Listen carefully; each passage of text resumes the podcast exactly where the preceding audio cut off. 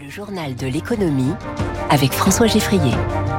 6h49, l'économie au scanner de Radio Classique. Trois titres. Chartres, centre du monde de l'industrie pharmaceutique hier avec l'investissement record de Novo Nordisk. L'ampleur effrayante des violences économiques faites aux femmes quand un conjoint brime financièrement sa compagne. Et puis séquence nostalgie avec les 20 ans du dernier vol du Concorde. Les souvenirs d'un pilote à suivre sur cet avion incomparable.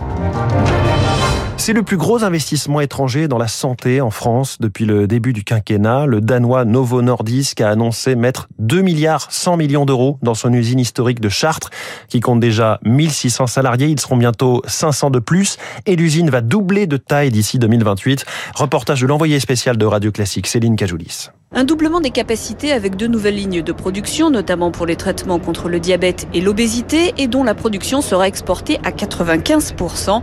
Étienne Tichit, directeur général de Novo Nordisk France. La demande mondiale augmente, donc nécessairement, ce sont plus de patients à, traiter, plus de patients à, soutenir tous les jours.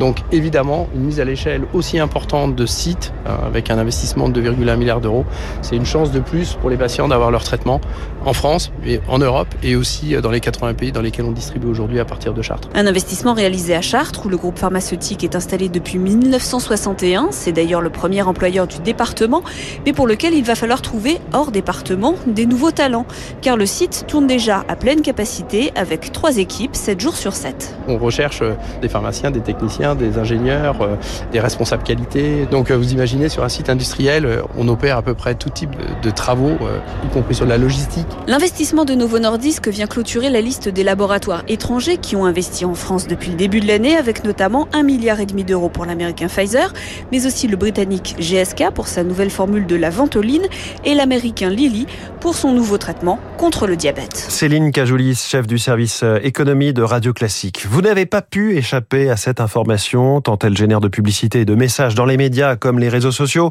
Le Black Friday, c'est aujourd'hui, à un mois de Noël.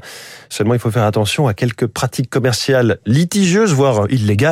Les conseils de Carl Pinault, spécialiste du numérique, directeur du Media Lab de Nantes. La seule chose que vous pouvez vraiment faire, c'est ne pas se précipiter, être vigilant euh, sur les, liens qu'on clique, euh, enfin vérifier les différentes euh, informations qui sont inscrites. Le fait de précocher une case d'abonnement, par exemple, est quelque chose qui est explicitement interdit. C'est typiquement le cas du tunnel d'achat d'Amazon avec Amazon Prime. Anticiper, regarder à l'avance, comparer et de n'effectuer un achat que lorsqu'on en est sûr et certain, sans céder aux sirènes des interfaces qui vont vous dire attention, plus que quelques heures, plus que quelques items disponibles, regardez le prix a véritablement baissé, etc., etc. Autre événement, c'est demain la journée pour euh, l'élimination de la violence faite aux femmes. On parle beaucoup des violences sexistes et sexuelles, moins souvent de la violence économique. Une femme sur quatre est pourtant concernée, selon un, sondage Ipsos pour le collectif Les Glorieuses. Un homme qui contrôle toutes les dépenses de sa compagne ou qui refuse qu'elle travaille ou encore qui ne paye pas sa part du loyer. Zoé Pallier. On s'est rendu compte très vite que verser une aide d'urgence à destination d'une femme qui est victime de violences conjugales, alors même que le compte est joint et que depuis très longtemps, elle a plus accès à, sa carte bancaire, elle a même plus ses papiers d'identité, hein, ça ne réglait pas le problème, mais au contraire, allait même enrichir la personne violente. C'est la raison pour laquelle on s'est dit, il faut être capable de monter un, un compte en toute discrétion. Et donc, on a mis en place un numéro vert. Et derrière ce numéro vert, on a une équipe qui sait prendre en charge des situations de détresse de ce type-là. Donc, l'équipe, elle a été formée pour cela. Voilà, certaines banques s'associent à cette opération contre les violences économiques faites aux femmes. On entendait à l'instant Christophe Pinault, président euh, du directeur de la Caisse d'épargne Bretagne Pays de la Loire. Mais Zoé Pallier de la rédaction de Radio Classique va nous éclairer donc sur ce que sont ces violences économiques faites aux femmes. À la naissance de son premier enfant et à la demande de son mari, Diane a arrêté de travailler. Pendant 12 ans, elle n'a touché que les allocations familiales. Mon mari ne me versait pas d'argent. Tout ce qui était dépenses courantes pour les enfants et pour la nourriture, c'était moi qui les faisais. Pendant 5 ans, il a fait traîner le divorce. On avait eu un petit jugement temporaire qu'il devait payer 70% des charges des enfants et moi 30. Et j'ai jamais réussi à ce qu'il me donne le moindre sou. Comme Diane, 40% des femmes déclarent avoir subi au moins une forme de violence économique à un moment de leur vie. Rebecca Amselem, économiste et porte-parole du collectif Les Glorieuses. Ça va être par exemple un conjoint qui va saisir la paye de sa compagne. Puis après, il va y avoir des situations un petit peu plus insidieuses. Par exemple, un conjoint qui va gagner trois fois plus que sa compagne et pour autant exiger d'elle un partage à 50-50 des dépenses pour la maison.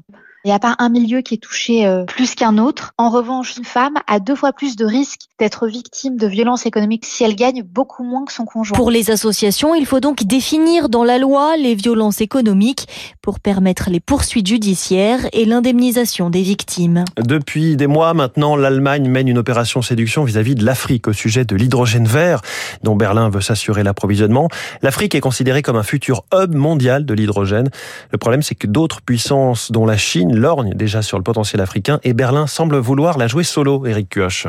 Pour fabriquer de l'hydrogène d'hiver, il faut des énergies décarbonées. Et les pays africains, Mauritanie, Namibie, Maroc ont des avantages certains, explique Inès Boissida de l'Institut du développement durable et des relations internationales. On a un ensoleillement bien meilleur en moyenne, avec énormément de potentiel euh, éolien, et puis euh, ils sont relativement proches par rapport à d'autres régions du monde euh, au niveau géographique. Ce qui attise les convoitises allemandes avec la fin du gaz russe, Berlin dépend de ses très coûteuses importations de gaz naturel liquéfié et du nucléaire français. Elle doit miser sur de nouveaux approvisionnements et si possible décarboner. Une stratégie de long terme que l'Allemagne semble mener seule, note Olivier Perrin du cabinet d'audit de Deloitte. Il n'y a pas une stratégie réellement européenne. Chaque pays y va de ses relations bilatérales. On est face à des blocs énormes, les États-Unis et la Chine. Si on y va de manière individuelle, je pense que nos chances ne seront pas très bonnes. Si l'UE a des objectifs de neutralité carbone d'ici 2050, les 27 restent partagés sur les moyens d'y parvenir. D'ailleurs, la France mise sur d'autres leviers, analyse l'économiste Patrice Geoffron. Le besoin d'importation d'hydrogène en France sera différent dans la mesure où il y a une partie de l'hydrogène décarboné qui est produit à partir de nucléaire. D'autant que les besoins en énergie de l'industrie allemande sont sans commune mesure avec celle de la France. Éric Cuoche, il est 6h55. À l'époque, la honte de prendre l'avion n'existait pas. Voici un bruit que personne n'a entendu depuis 20 ans.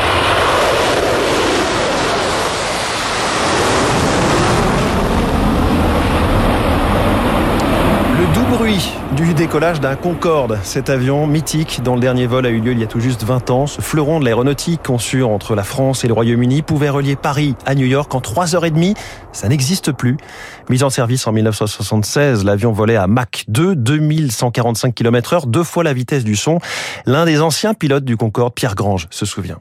Moi, je me souviens quand on partait de Paris vers New York, deux heures après le décollage, on commençait à voir apparaître Terre-Neuve.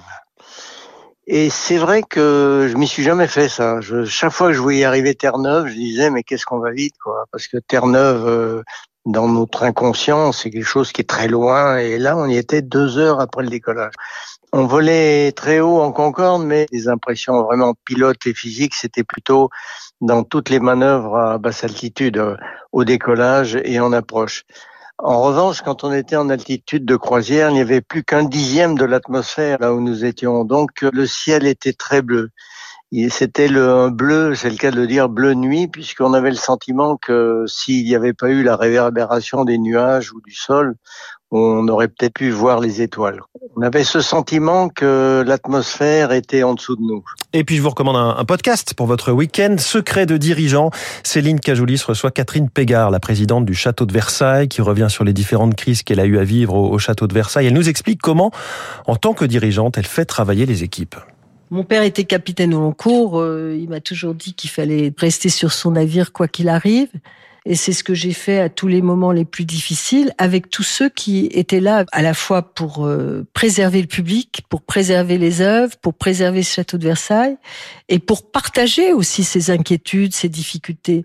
Les jardiniers étaient très soucieux de pouvoir continuer à travailler parce que l'un d'eux m'avait dit si on arrête de travailler trop longtemps, euh, vous allez le nôtre, euh, ce sera la jungle on est partie prenante de la même histoire, de la même histoire compliquée. C'est pas vrai seulement au château de Versailles, hein. c'est c'est vrai partout quand euh, l'actualité devient tragique. Extrait du dernier épisode de Secret de dirigeant, podcast original de Radio Classique qui vient de sortir avec Catherine Pégard. Donc, vous le retrouvez sur toutes les plateformes de podcast et sur radioclassique.fr. À tout de suite pour la suite de la matinée.